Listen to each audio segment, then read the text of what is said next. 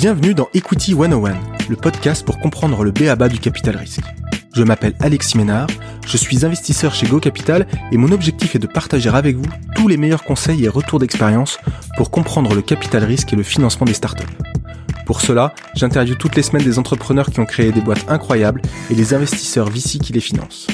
Si vous appréciez ce podcast et souhaitez recevoir toutes les semaines les nouveaux épisodes dans votre boîte mail, n'hésitez pas à vous inscrire à la newsletter sur equity101.io.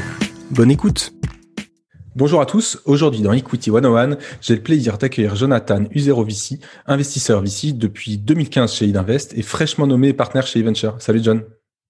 Salut Alexis. Est-ce que tu peux commencer comme d'habitude par te présenter, nous expliquer un peu ton parcours, euh, d'abord chez, chez Idinvest et puis aujourd'hui chez, chez eVenture Ouais, avec grand plaisir. Euh, donc, euh, donc à la base de base, si, euh, si je reviens euh, au début, euh, donc je suis diplômé d'école de commerce où j'avais une formation, on va dire entre la finance et l'entrepreneuriat, où j'ai découvert la tech notamment quand j'ai fait un stage en fusion acquisition, parce que j'avais travaillé sur une des plus grosses levées à l'époque en France, qui était la levée de 10 heures de, de entre 100 et 200 millions. Euh, et donc ça m'a ça m'a mis un peu dans le monde de la tech et du financement. Et, euh, et à la fin de mes études, euh, j'ai décidé de passer de l'autre côté. Donc j'ai rejoint Rocket Internet où j'ai fait un programme qui s'appelle Entrepreneur in résidence mhm. en Asie. Donc au moment où il y avait pas mal de startups de Rocket en hyper croissance là-bas. Et, et, donc j'ai passé j'ai passé six mois entre les Philippines et Singapour. À ce moment-là, donc je suis j'avais terminé cette expérience, je suis revenu en France et je me suis fait chasser par euh, donc Idinvest, qui est un, des gros fonds euh, de venture euh, français, et où j'ai passé cinq ans et demi à faire des deals early stage. Donc moi, je faisais partie de l'équipe jusqu'à encore il y a quelques jours de l'équipe digitale, où mon métier c'était d'accompagner des sociétés à partir du très early stage, donc site série A jusqu'à potentiellement série B, série C et après. Euh, et donc dans l'équipe, euh, je faisais euh, donc en particulier des investissements entre 1 et 10 millions d'euros, on va dire. Donc j'ai participé, j'ai l'idée à les investissements dans des sociétés comme Cardiologues, Swile, Ornicar, Alcide et, une société dans l'infrastructure gaming qu'on n'a pas encore annoncé. Et donc ce que je faisais en particulier, c'était vraiment donc investir au moment où dans la boîte il y avait peut-être entre 5 et 15 20 personnes euh, les accompagner jusqu'à euh, potentiellement 100, 200 employés euh, avec pas mal de traction dans plusieurs pays, etc. Et assez diversifié, hein, parce que ce que j'ai entendu là, c'est qu'il y a du B2B, il y a du B2C. Euh, c'est ça, hein? Ouais, donc assez diversifié. Je dirais, je faisais quand même beaucoup de, de c'est assez global, mais de SaaS, de fintech et de consumer. Donc c'est des modèles et des marchés que je regardais pas mal, mais quand même assez concentré sur la France. Euh, donc euh, donc beaucoup euh, beaucoup de deals en France qui pouvaient aller à l'international, mais mais souvent des boîtes françaises. Ok, non, super, merci. Et puis l'activité du moment, c'est donc ta, ta, nomination chez eVenture, qui est un, qui est un fonds américain qui est présent aux, US et en Europe et qui ouvre un, bureau en, France avec ton recrutement. Est-ce que tu peux nous présenter bah, rapidement un peu le fonds et puis, et puis peut-être les, les success stories de, du, du fonds Ouais, avec grand plaisir. Donc, eVentures, c'est un fonds que j'ai rejoint du coup il y a quelques jours et j'ouvre leur bureau parisien, euh, du coup, qui, euh, qui vient s'ajouter au bureau américain, au bureau londonien, berlinois, au bureau latin-américain à Sao Paulo et, et au bureau asiatique qu'il y a au Japon et en Chine. et donc, c'est un fonds qui a une vingtaine d'années, qui a été créé par des Européens, mais tout de suite basé à San Francisco, et qui a une empreinte très internationale, et c'est un fonds early stage, donc il lève à peu près 400, 500 millions tous les 3-4 ans, et qui investit à peu près euh, euh, la moitié de ça aux US et la moitié euh, en Europe. Et donc la stratégie, c'est d'investir sur du early stage, donc des tickets entre 1 et 10, 15 millions de dollars. Et, et, donc le fonds a par exemple sidé des boîtes comme Segment, qui a une actualité récente puisqu'ils ont été rachetés par Twilio mi-octobre. Euh, ou des sociétés comme Nginx qui a été racheté 700 millions de dollars. Et euh, sur la partie consumer, ils ont accompagné euh, très tôt des sociétés comme Farfetch, donc qui, qui vaut à peu près 9-10 milliards et qui a fait son IP aux US, ou encore des boîtes comme Sonos qui, qui valent plus d'un milliard aujourd'hui. Ok, ok, bah super, bah, félicitations. Euh, je, voudrais euh, discuter justement avec toi de, un peu de la tendance de ces, de ces dernières années. Hein.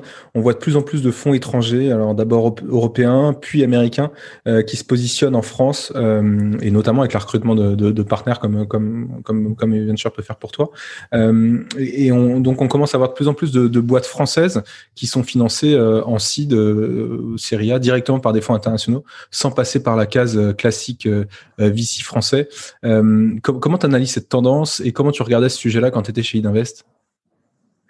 Bah, C'est vrai que c'est depuis quelques années, on voit de manière générale et à tous les stades, et je dirais même plutôt au stade late stage, early stage, euh, des fonds américains ou internationaux euh, qui viennent mettre des gros tickets en France. Ça peut être 50, 100, 150 millions d'euros ou de dollars. ces fonds viennent souvent en early stage en fait parce qu'ils n'ont pas forcément de présence locale et euh, du coup, ils sont capables, au niveau euh, du sourcing et du deal flow, de voir euh, des boîtes early stage. C'est plus compliqué pour le des boîtes late stage, pardon. C'est plus compliqué de voir les sociétés très early ou seed parce qu'on a besoin d'énormément de signaux de marché, on a besoin d'être sur le terrain et donc il faut vraiment avoir des personnes dans chaque pays. Donc l'approche elle est plus locale, euh, même multilocale en Europe sur sur du early stage. En fait, ce qu'on voit, c'est qu'il y a beaucoup de de fonds euh, américains comme Sequoia qui euh, prennent des bureaux au UK euh, et qui commencent tout juste. Donc, on va voir ce que ça donne, mais c'est sûr que l'intensité concurrentielle va devenir de plus en plus grande. maintenant, sur le early stage, ça reste, ça, ça, ça, augmente, mais c'est pas non plus palpable sur tous les deals. Donc, on voit à la fois des fonds français et des fonds internationaux se positionner. Mais pour compléter peut-être un peu ça, il y a, y a quand même beaucoup d'argent, notamment sur le early stage, j'ai beaucoup d'argent sur le marché euh, et, et l'intensité concurrentielle c'est beaucoup beaucoup accru euh, sur les sur les deals. Et, et quand j'ai préparé un peu cette interview, je suis tombé sur un tweet de, de Mark Goldberg qui est, qui est, partenaire chez Index, qui illustre un peu ça, qui disait qui disait euh, Seed is the new Series A battleground. Qu'est-ce qu'est-ce que tu penses de ça, de, finalement le fait qu'on que, que les, la compétition s'intensifie de plus en plus tôt? Ah, c'est vrai que depuis quelques années, on dit en fait que la majorité des fonds, euh, et en particulier euh, de certains gros fonds, veut un peu remonter la chaîne de valeur pour essayer d'être dans un maximum euh, de très bons deals, afin de pouvoir être dedans le plus tôt possible pour pouvoir participer en fait et déployer potentiellement du capital sur les, stades d'après. Donc on va aller faire le site pour pouvoir rentrer en série A, faire la série B, faire la série C, etc.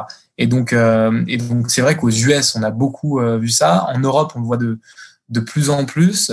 Euh, maintenant, encore une fois, pour faire du seed, il faut vraiment avoir une approche locale. Et donc, en France, je vois pas forcément euh, des beaucoup de fonds internationaux et en particulier américains euh, ou même anglo-saxons se positionner sur tous les tours de seed ou sur beaucoup de tours de seed.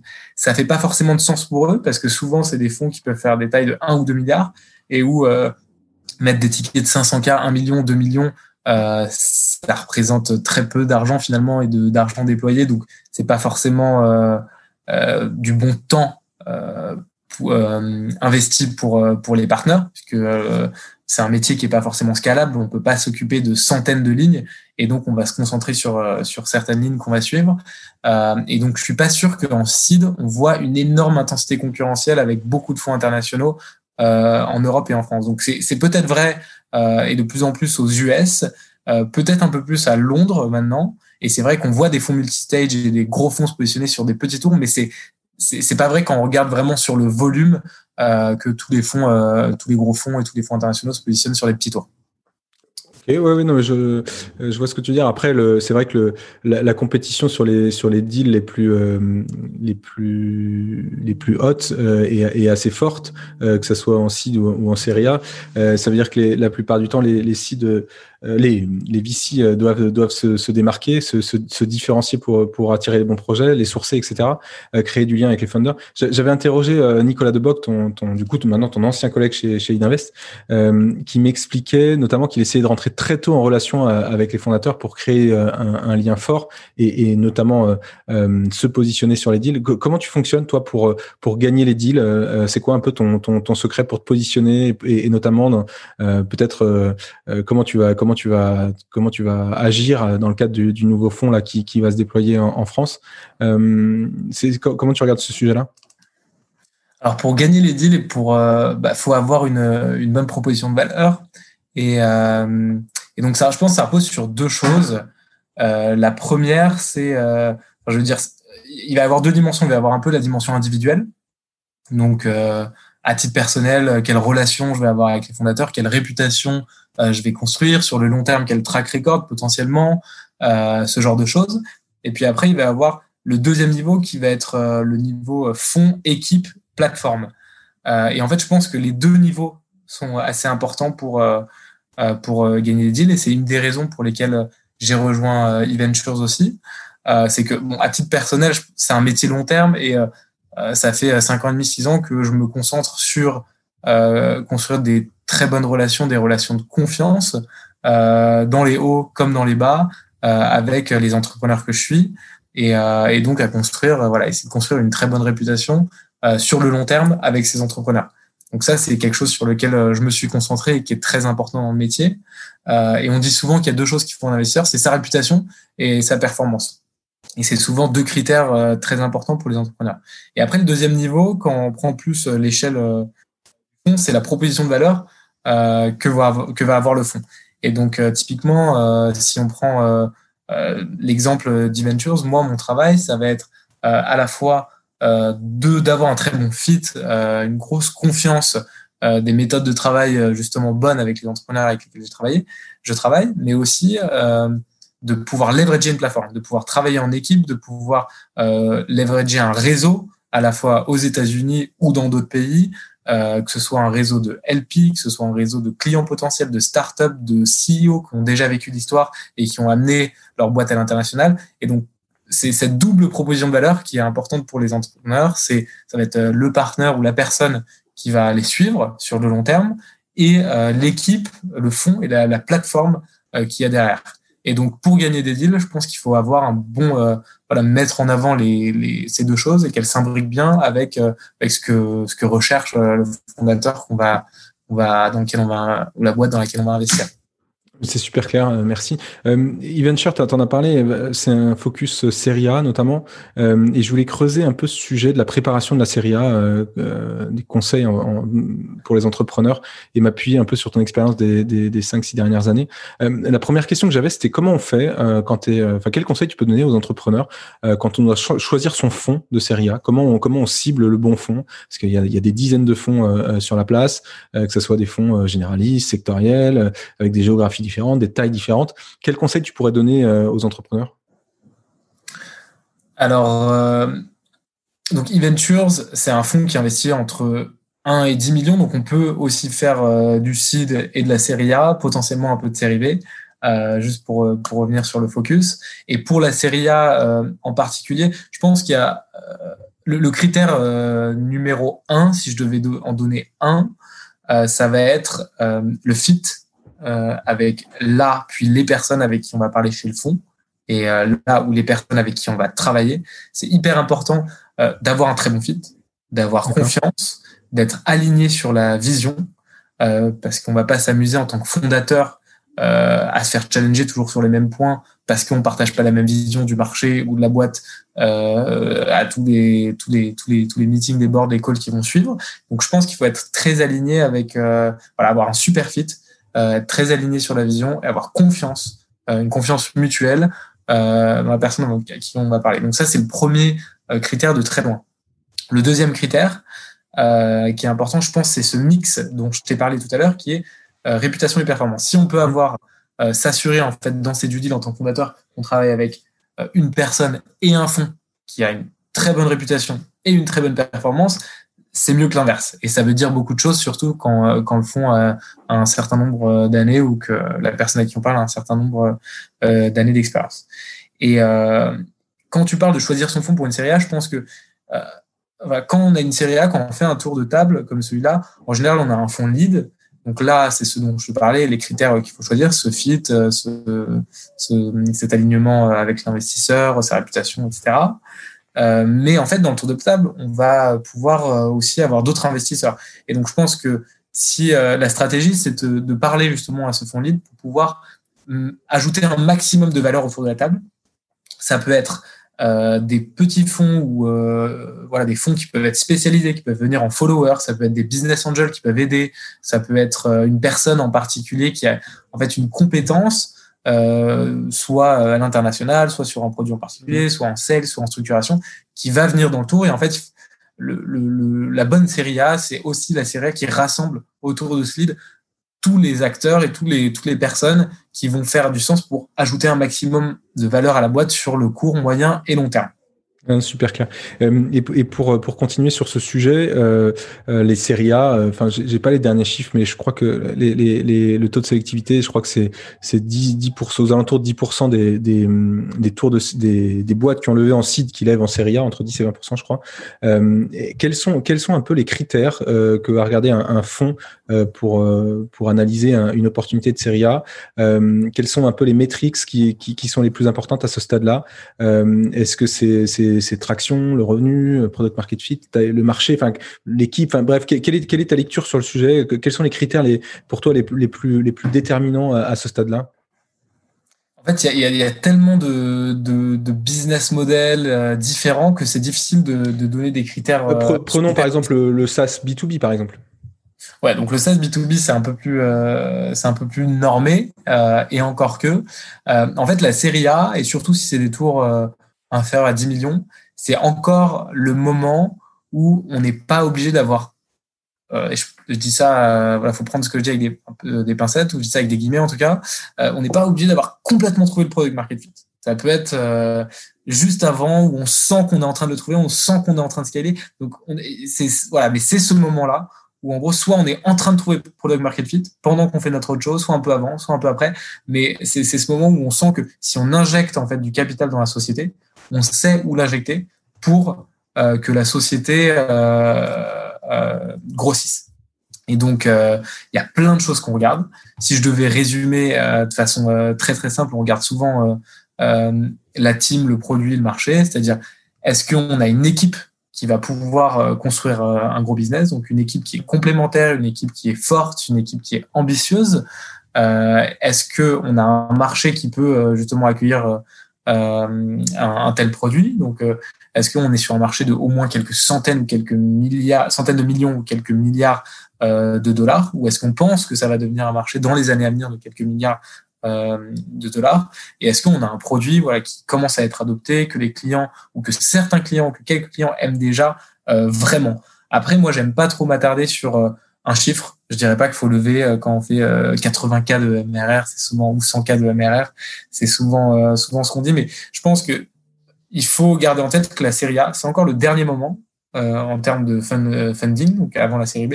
C'est le dernier moment où on peut encore faire rêver les investisseurs sur une partie du business ou une autre, sans avoir exactement 80 k de MRR ou les chiffres attendus dans des grilles.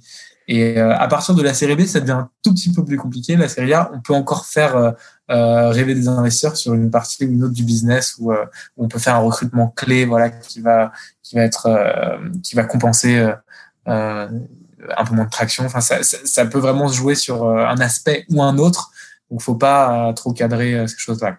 On a, par contre, on a, on a, il y, a, y a un point que, dont on a parlé avec, avec Romain Lavaux de, de Partech euh, dans l'épisode, je crois, 45. Euh, il, il, il, parlait de l'importance du momentum, donc euh, de, pour lever dans de bonnes conditions en Serie A, donc à la fois la croissance et la vélocité de cette croissance. Euh, et, et, et, moi, je me posais la question euh, de finalement dans la crise économique dans laquelle on est, on, on, on commence à rentrer. Euh, moi, je le vois notamment hein, où il y a des boîtes euh, dans lesquelles les marchés ont été impactés. Euh, ça a ralenti forcément la croissance de ces boîtes-là. Et, je me posais la question de comment ça allait impacter un peu les séries A actuelles ou, à venir. comment tu regardes ce sujet-là pour, lever dans, de bonnes conditions? Comment tu regardes ce, sujet dans, le contexte de la crise économique actuelle? Le sujet de la croissance Ouais, ouais, c'est une très bonne question. Ce que je peux te dire, c'est que par euh, expérience, en tout cas, de, de, tout ce que je vois sur la série A, c'est vrai que la, la, série A et même les tours d'après, la croissance est souvent un critère euh, qui vient euh, souvent en premier, qui est très important pour les investisseurs euh, et qui le reste de nos jours. Et en fait, on parle un peu d'une reprise en cas en ce moment où d'un côté, tu as des industries qui sont victimes de, de, la crise actuelle et où c'est assez compliqué, où en effet les rythmes de croissance euh, sont pas dingues. Mm. Et de l'autre, en fait, tu as des industries qui accélèrent énormément et euh, qui en ce moment font des levées de fonds euh, de série A qui sont juste énormes, euh, pourtant avec une, une, traction qui peut être assez, qui peut être relativement tôt. Et, et, donc finalement, ça dépend vraiment, vraiment des boîtes. Donc forcément, la croissance est toujours énormément valorisée. Je pense qu'on apprend quand même en tant que VC à euh, mettre justement cette crise, le corona euh, et les impacts euh, court terme dans la balance pour comprendre en fait si cette croissance est due à justement cette croissance un peu molle et court terme ou très long terme euh, et on fait la part des choses. Maintenant, il y a vraiment des boîtes qui continuent à croître à des rythmes de fou euh, et, euh, et, on voit aussi bien au niveau des boîtes tech publiques que des boîtes tech privées au stade de série A. Ouais, après on peut pas s'affranchir, un peu faut, faut quand même, je pense le dire, on peut pas s'affranchir d'une euh, d'une croissance euh, forte euh, pour lever dans de bonnes conditions une série A malgré le contexte actuel. tu es obligé de te remettre dans une dans une une pente de, enfin en tout cas dans une dynamique de, de traction forte. Je pense que tu peux pas trop t'en échapper. Enfin, je sais pas ce que tu en penses. Ouais, ouais, non, c'est c'est clair, c'est clair. Euh, autre autre sujet, euh, le sujet du, montant à lever en, en A. Euh, c'est quoi un peu ton, toi ton ta lecture de ces sujets-là? Comment on fait pour bien dimensionner le montant à lever en série A dans le sens quelle visibilité de runway tu tu tu tu, tu préconises? Quelles sont un peu les approches des différents entrepreneurs que tu as pu fonder dernièrement? Alors c'est une très bonne question parce qu'à la fois c'est une question dont on pourrait parler longtemps, qui se pose souvent, et à la fois, j'ai l'impression que c'est souvent naturel, en fait, euh, par rapport à la taille du business, par rapport à là où on en est. C'est souvent naturel dans le choix des, des entrepreneurs. Ils sentent très vite, en fait, euh, combien ils doivent lever. Et donc, euh, en fait, tu le process... avec un, peut-être un, exemple ou? Bah, peut-être je peux, je peux t'illustrer ça avec un process, en tout cas une, une méthode pour essayer de, de, sentir ça. En fait, quand on pense à lever, je pense que ce qui est intéressant de faire avant de lancer son roadshow, et avant d'être prêt à lever, euh, en général, maintenant que le marché est assez mature, les fondateurs sont contactés par quelques fonds et ils peuvent euh, voir de temps en temps deux ou trois personnes, deux ou trois fonds qu'ils aiment bien et faire ce qu'on appelle du pré-marketing ou assesser un peu le marché avec ces deux trois personnes en amont. Et donc essayer de comprendre un peu voilà si je lève une série A dans six mois combien tu penses que je devrais lever vous votre fonds positionnerais comment, euh, voilà, comment tu vois les choses. en fait, par deux, trois personnes, voire un peu plus, mais je pense que en général, ça suffit. Tu commences à avoir une idée très claire euh, du type de, de, de, de levée que tu peux faire. Et en général, ça peut être une série A, ça peut être entre 5 et 10 ou entre 10 et 15, euh, en fonction de ce que tu as levé avant, en fonction de ta traction, en fonction de la maturité de ton équipe, etc. En fait, plus tu as de traction, plus tu as de product market fit, plus tu as une équipe senior euh, et, euh, et euh, une équipe de C-level euh, euh, forte, euh, plus ton marché est gros et plus ta série A va s'approcher des 15-20 millions, voire parfois plus, et plus et, moins c'est le cas, et plus ça s'approcher des séries A d'il y a 5-10 ans de 3 à 5 millions. Donc, qu'on appelle d'ailleurs plutôt aujourd'hui des pré-séries A et pas des séries A. Donc, une, une, une, un tour de table de de 3 millions, ça peut être un gros seed. Un tour de table de 5 millions, ça peut être une pré-série A. Un tour de table de 10 millions, ça peut être euh, une série A. Donc, euh, donc ça dépend un peu. Mais moi, je recommande vraiment cette phase de pré-marketing pour sentir un peu de marché et sentir euh, combien on va pouvoir lever et d'avoir autour de soi des personnes, parler à des CEO qui ont déjà levé sur les derniers mois pour sentir les tendances. Parce qu'en fait, ça, change, ça peut changer très vite. si on arrive à avoir un peu de, hype, on va dire, ou attirer de l'intérêt sur notre dossier, bah, on va pouvoir lever euh, peut-être 5 millions de plus.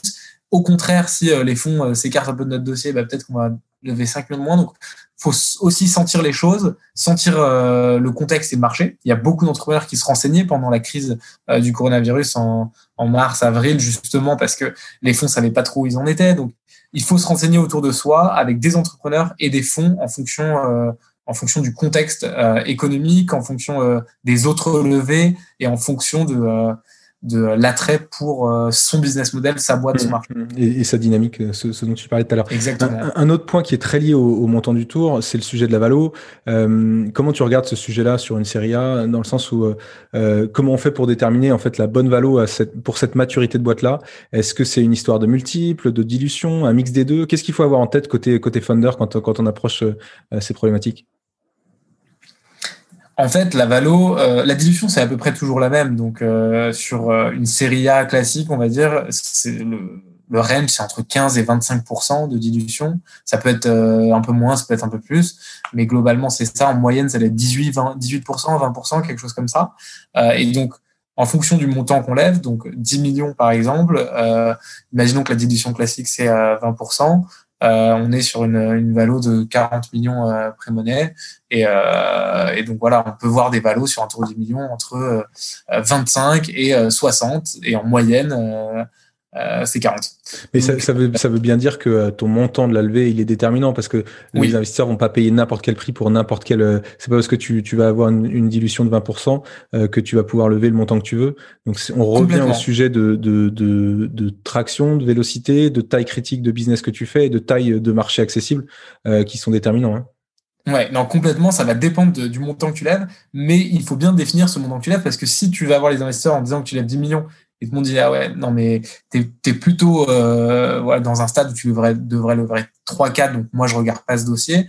Euh, ça te ça te ça peut te décrédibiliser. Et au contraire si tu viens en disant je veux lever 3 4 millions et en fait il y a énormément d'intérêt tu vas dire bah, en fait il y a énormément d'intérêt donc je vais plutôt lever 6 euh, 7 parce que je sais quoi en faire.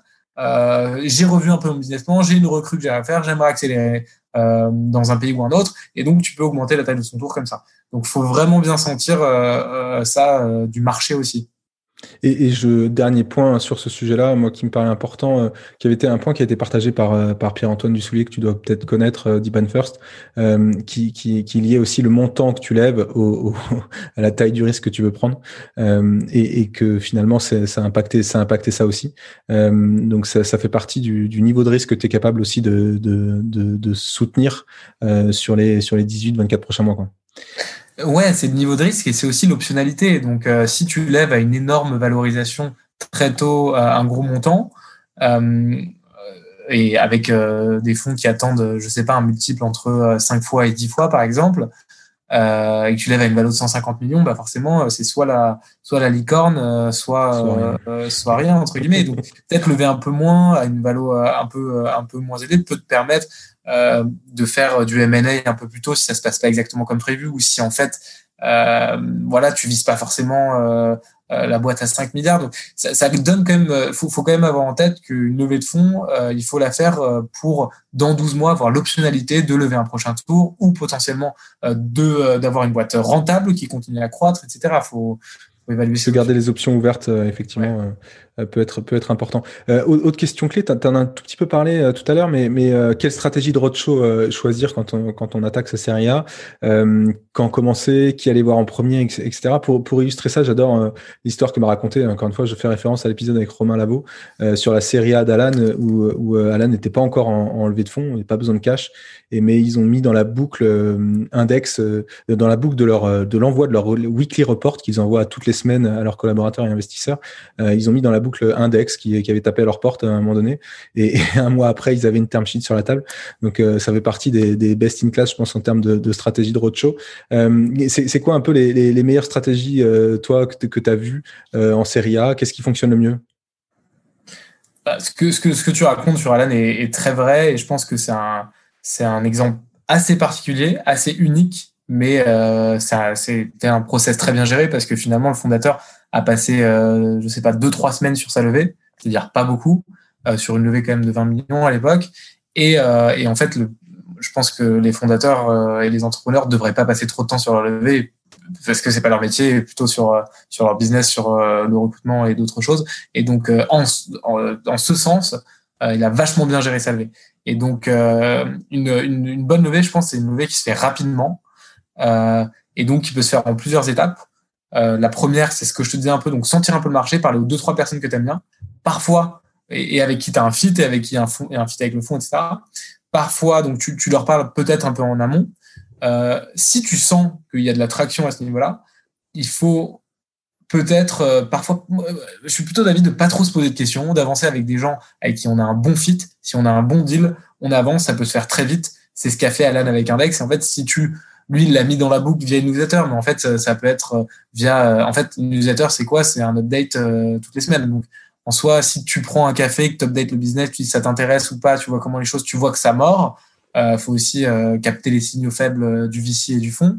tu peux avancer très rapidement et potentiellement faire un truc comme ça. Si tu vois que ça mord pas, alors là, on se pose à nouveau et on réfléchit à une autre stratégie, peut-être. Et donc là, on réfléchit comme un pipe. Donc on se dit, on prépare des choses, on prépare le storytelling un peu mieux, on prépare un pitch, on prépare euh, potentiellement une data room, ça peut être euh, tout petit data room ou très grosse, euh, voilà, c'est ça dépend, mais en général en CRA c'est tout petit.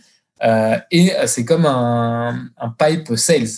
Donc donc il faut bien targeter et choisir après ces trois fonds peut-être que sur lesquels tu as pré-marketé avec qui ça n'a pas marché, peut-être plus les 10-15 et essayer de créer voilà un process de trois semaines, un mois euh, tout en étant respectueux euh, du, du, des timelines internes et de ce que doivent faire en termes de diligence les fonds. voilà, d'organiser ça sur un mois et de tout timer. Et donc d'avoir les premiers meetings, les deuxième meetings, les diligences, puis les partner meetings euh, jusqu'à le term sheet au même moment euh, dans un même euh, dans une même phase avec tous ces fonds pour pouvoir créer du momentum. Mmh. Et à la fin, obtenir voilà une term sheet ou plusieurs. En général, on en a soit plusieurs, soit pas. c'est rare dans le problème. Ouais, c'est ce que je dis, euh, c'est un peu euh, comme The Voice, euh, les, les term sheets des VC, dès qu'il y a un fauteuil qui se retourne, bah, ils se retournent tous. Et, donc, la première est importante. Est-ce que tu peux nous raconter peut-être un, un roadshow qui t'a marqué, que ce soit sur, je sais pas, Launcher, Swile, pardon, Ornicar ou site dont tu parlais tout à l'heure Est-ce que est-ce que tu as, des best practices qui, qui, sont, qui en sont ressortis, qui pourraient donner d'autres conseils aux entrepreneurs qui nous écoutent? Oui, bien sûr. Euh, alors souvent, euh, et c'est assez marrant, euh, la majorité des entrepreneurs que j'ai financés avaient, au moment où on les a financés, en fait, ils avaient, ils ont, c'est aussi mon mode de travail. Ils n'avaient pas forcément justement des dizaines de term sheets. En général, c'était des process où on a avancé assez rapidement euh, où ils ont fait, euh, voilà, j'ai fait mes refs, ils ont fait leurs refs. On a avancé très rapidement et euh, euh, c'est ce que je te dis un peu depuis le début, mais moi je pense que quand on, quand on pense, quand on a un bon deal, qu'on a un très bon fit avec la personne et le fond, il faut avancer vite et ça sert à rien d'aller perdre du temps à aller voir tout le marché, potentiellement à se cramer sur le marché sur les prochains tours, etc. Et donc, euh, quand j'ai fait des tours, en tout cas, c'était euh, c'est le mode avec lequel c'était fait, c'était souvent ça. Donc, on a signé une sheet, on a, annoncé, on a avancé, ça s'est fait en deux trois semaines à chaque fois. Et, et même sur euh, même sur c'est une question que je me posais. Ornicar, c'est quand même un, un sujet euh, où il y a pas mal de concurrence, pas mal de modèles qui qui, qui, qui pouvaient émerger. C'était une évidence pour toi que c'était c'était le dossier sur lequel il fallait avancer? Alors euh, à l'époque, bah, c'était une euh, c'était une évidence. Euh, en fait, le, j'ai eu un super fit avec les, les, les, fondateurs d'Ornicar. Ils avaient des métriques qui étaient qui commençaient à être très très bonnes aussi, et, et donc ils avaient un super momentum. et, et c'est vrai qu'ils sont une très très bonne équipe avec une super complémentarité. C'était l'équipe, je pense, qui était la plus ambitieuse sur ce marché. et et bon, il s'avère que ça s'est super bien développé depuis. Ok, bah écoute, euh, super, merci. Euh, pour finir, je voulais, revenir sur, ton recrutement chez, chez eVenture, que tu nous, racontes, que tu nous racontes un peu comment ça s'est passé. Euh, quand est-ce que tu as pris, que oh, mais je vais pas y arriver. quand est-ce que tu as eu tes premiers contacts avec, avec les partenaires? Tu les connaissais déjà? Vous avez déjà fait des deals en commun? Qu'est-ce qui, en bref, qu'est-ce qui t'a convaincu de changer, de les, rejoindre dans cette nouvelle aventure? Bah, J'avais beaucoup entendu parler d'eVenture sur les dernières années, de par les sociétés qu'ils ont financées. Euh, et récemment, ils ont, euh, ils ont, ils ont l'idée les tours early stage de sites de, sociétés françaises aussi comme Joe ou Sorar. Et, donc, il était de plus en plus visible. Et, et en fait, j'ai fait un catch-up avec un des partenaires. Et à la suite de ce catch-up, il m'a envoyé un texto quelques jours plus tard en me disant que qu'il aimerait bien travailler avec moi. Euh, et, euh, et, en fait, on a, on a discuté euh, pendant plusieurs mois. J'ai rencontré, j'ai rencontré toute l'équipe. On a passé du temps, on a travaillé sur des sujets et d'autres, sur des, on a échangé pas mal sur des dossiers. Et, et au fur et à mesure, ça devenait un peu une évidence que, que c'était une super opportunité. et, et c'est vrai que la proposition de valeur de, de l'équipe et du fonds pour des entrepreneurs français, je l'ai trouvé exceptionnelle. dans le sens où il allait avoir du coup ce, bureau français qui a, sur lequel on a beaucoup d'ambition, donc avec l'idée dans les années à venir euh, de créer euh, donc un bureau, de recruter euh, des gens, de faire des investissements, de lever des fonds, etc. Et, de plugger en fait à ce, ce bureau très local une, une, empreinte hyper internationale, à la fois aux États-Unis où ils sont très forts, mais aussi dans d'autres pays. On a des modèles latins aussi qui se développent, par exemple au LATAM. Donc c'est hyper intéressant parce qu'ils ont un bureau au Brésil où ils ont financé euh, beaucoup en fait des très très belles startups locales. Là, ils font une IPO euh, sur une boîte asiatique qu'ils ont financée euh, euh, au Japon ou en Chine. Et donc, il y a ce, cette, cette, expertise en fait à un email euh, et à une personne qui va pouvoir profiter au réseau au réseau français. Donc, je me suis dit super fit avec l'équipe. j'ai vérifié enfin j'ai fait des duelés sur deux choses que donc que je te disais depuis le début que c'était important c'était donc au-delà du fit donc je m'entendais super bien avec eux. Euh, c'est des gens qui sont euh, très sympas très humains. Euh, j'ai bien checké leur réputation et et leur performance. Donc ils avaient une super réputation auprès des entrepreneurs et un track record assez exceptionnel. Et les deux combinés avec la provision de valeur et le projet France c'est vrai que c'était hyper intéressant pour tout le monde. Donc c'est devenu un peu une évidence et, euh, c'est comme ça qu'on s'est euh, rapproché. Coup top. Euh, je voulais faire aussi un, peu de pédagogie. on a dit tout à l'heure que tu étais partenaire de, de Euh, concrètement, ça veut dire quoi? Est-ce que tu peux nous expliquer? Tu es, actionnaire d'Eventure? Alors, partenaire, ça veut, en général, si on parle de façon un peu générale, ça veut tout dire. Voilà. Est-ce que tu peux nous dire tout ce que ça veut dire partenaire? Euh, donc tout ce que ça veut dire, en tout cas, ce que, je peux te dire, c'est moi, qu'est-ce que ça veut dire chez euh, chez Ventures. Euh, donc c'est un petit partnership. Donc euh, il y a cinq euh, personnes, donc cinq partenaires en Europe et quatre partenaires aux US. Et après il y a deux partenaires en Asie et au LATAM. c'est une organisation assez décentralisée. Donc tous les, toutes les décisions en fait sont prises à échelle locale, donc les investissements européens en Europe, les investissements aux US en US, aux US mais euh, il y a un partage justement entre tout, euh, toutes ces équipes. Euh, et le partnership, c'est quoi? C'est les personnes qui vont gérer en fait un peu le fond. Donc la partie, ça, ça, va dépendre en fonction des, des préoccupations du moment, mais il va y avoir la partie fundraising, il va y avoir la partie investissement, il va y avoir la partie suivi, il va y avoir la partie exit il va y avoir la, partie recrutement euh, potentiellement en interne euh, et voilà monter un fonds euh, typiquement monter un fonds monter une, une branche et monter un bureau en France voilà c'est le travail d'un partenaire donc typiquement là ça veut pas dire forcément d'avoir des actions de, de du, du fonds dans lequel tu es de la société de gestion dans laquelle tu es partenaire hein. partenaire en général en général tu as des actions de la société dans laquelle tu travailles D'accord. Bon, bah écoute, super. c'est quoi tes priorités pour, pour les prochains mois du coup? Donc mes priorités, euh, donc ça va être euh, de euh, continuer à rencontrer un maximum d'entrepreneurs hyper ambitieux qui ont des projets internationaux et sur lesquels il peut y avoir un fit avec eVentures. et ça va être de voilà de mener ce projet assez ambitieux et de continuer voilà de financer les, les plus belles boîtes françaises. Écoute, John, euh, j'étais ravi de, t'avoir sur le podcast et, d'avoir pu échanger avec toi. Merci, euh, merci beaucoup d'être passé dans Equity 101. Merci à toi et à très vite. C'est fini pour aujourd'hui. Si vous avez aimé l'épisode, dites-le moi, par mail, LinkedIn ou sur Twitter, et puis n'hésitez pas à le partager sur les réseaux sociaux. Un dernier point, si vous voulez me soutenir et me donner un petit coup de pouce, vous pouvez noter Equity 101 5 étoiles avec un petit commentaire dans Apple Podcast. Ça prend 30 secondes et ça compte énormément pour m'aider à gagner en visibilité et à faire connaître le podcast à plein d'autres auditeurs. Merci beaucoup et à très vite